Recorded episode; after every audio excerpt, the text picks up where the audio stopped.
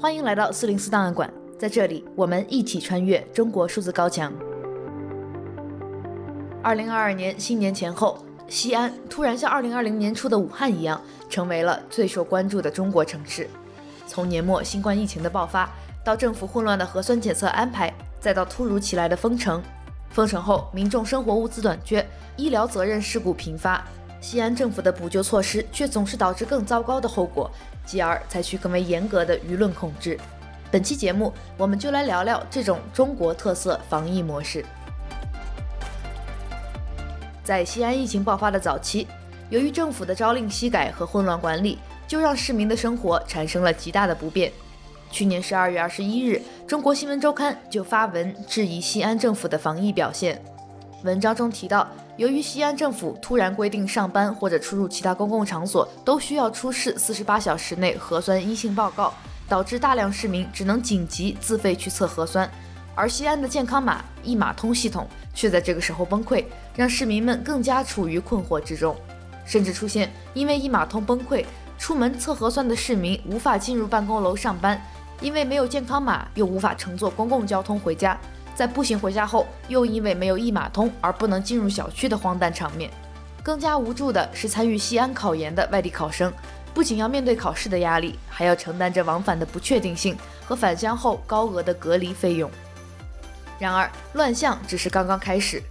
十二月二十三日，西安宣布封城，一千三百万市民被要求留在家中，非重点封控的小区每两天可以外出一人采购生活物资。二十七日。封城措施又突然升级，彻底不让市民出门。严厉的封城手段加上政府对于物资的配送能力严重不足，导致西安市民的基本生活物资出现严重短缺。大量市民甚至无法获得足够的食物，只能在网上发帖求助，并通过喊楼的方式表达抗议。即使在如此混乱的情况下，西安政府依然坚持不让市民出门的防疫措施。这就是华城国际，华城国际封了十三天了，那个啥，所有居民的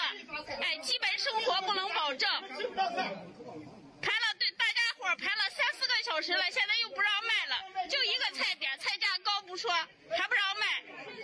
现在有这么重的病人，社区对我们不闻不问，物业说没有时间，我们就赶赶着没有菜吃，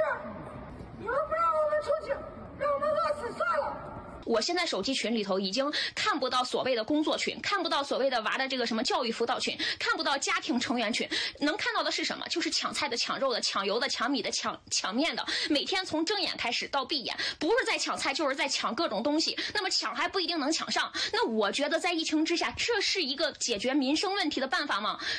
西安的封城措施同样造成了基于性别的伤害，卫生巾等用品极度缺乏。而且没有被政府作为物资配送的重点问题解决。我来大姨妈了，也没有卫生巾。我从昨天开始一直打一二三四五的社长热线，然后没有人，没有人能处理这个事情，报警也没有人过来接我。然后我从今天早上七点半一觉起来，我来到大我来大姨妈了以后，我就开始一直联系你们这个。隔离点的人，我从打供餐的电话没有登录，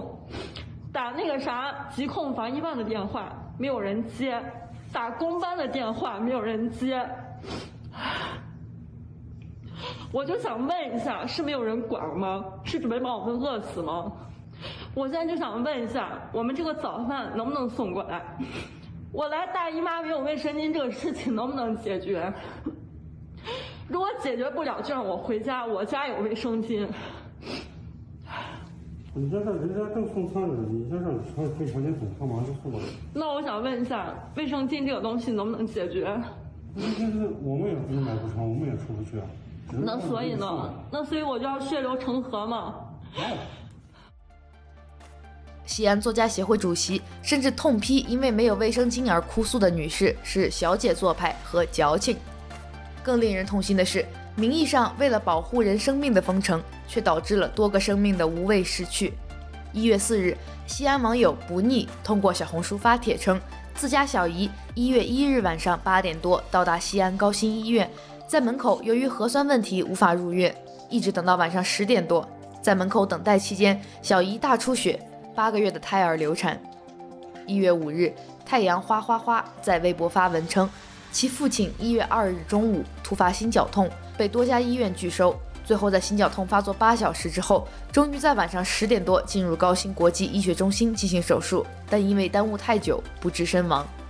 这样的惨剧接连发生，让民众的怒火冲破了审查的高墙。官方也表态不再让类似事件发生。然而，西安的政府措施又一次贻笑大方。一月十三日，西安高新医院、西安国际医学中心医院因延误急危患者抢救和诊治，被西安市卫健委处以停业整顿三个月等严厉处罚。此举让更多患者无法就医。西安国际医学中心整形科主任医生郭树忠教授发微博表示，自己有一百一十七位小耳畸形患者急需二期手术，但自己却突然被禁刀，他感到十分焦虑，说感觉自己非常对不住这些患者。事件在微博发酵后，郭树忠教授才被领导特批进行手术。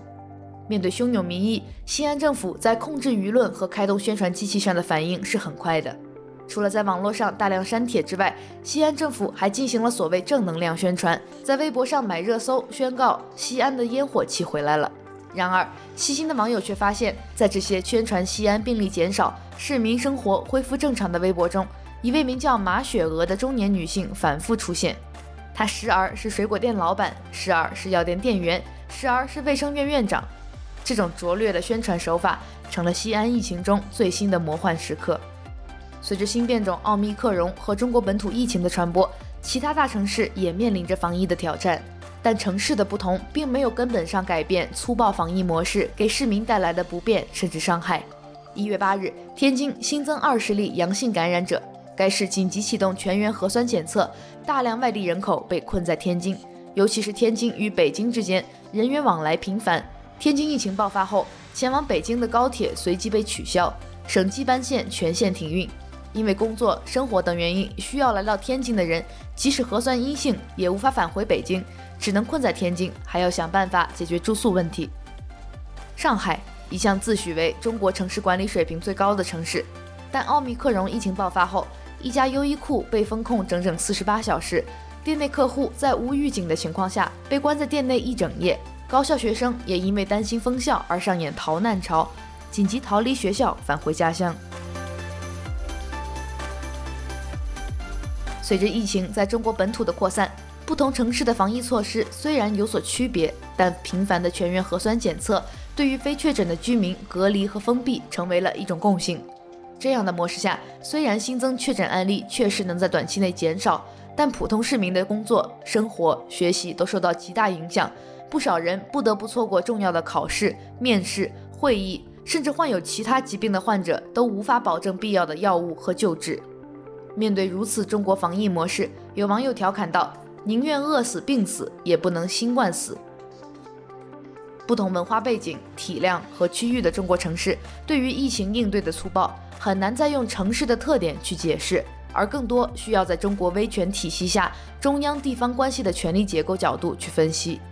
斯坦福大学社会学教授周雪光在《中国国家治理的制度逻辑：一个组织学研究》一书中分析了中央集权的一统体制的治理矛盾。他说：“你好，一统体制的集中程度越高，越刚性。”必然以相应程度上削弱地方治理权为代价，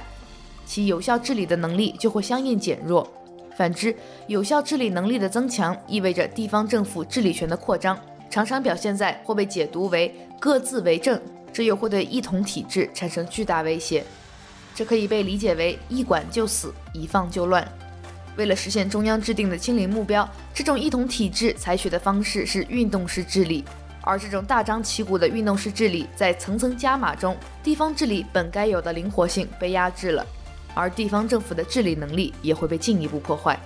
这或许为理解这波疫情中各个地方政府高度相似又荒腔走板的防疫政策提供了一个视角。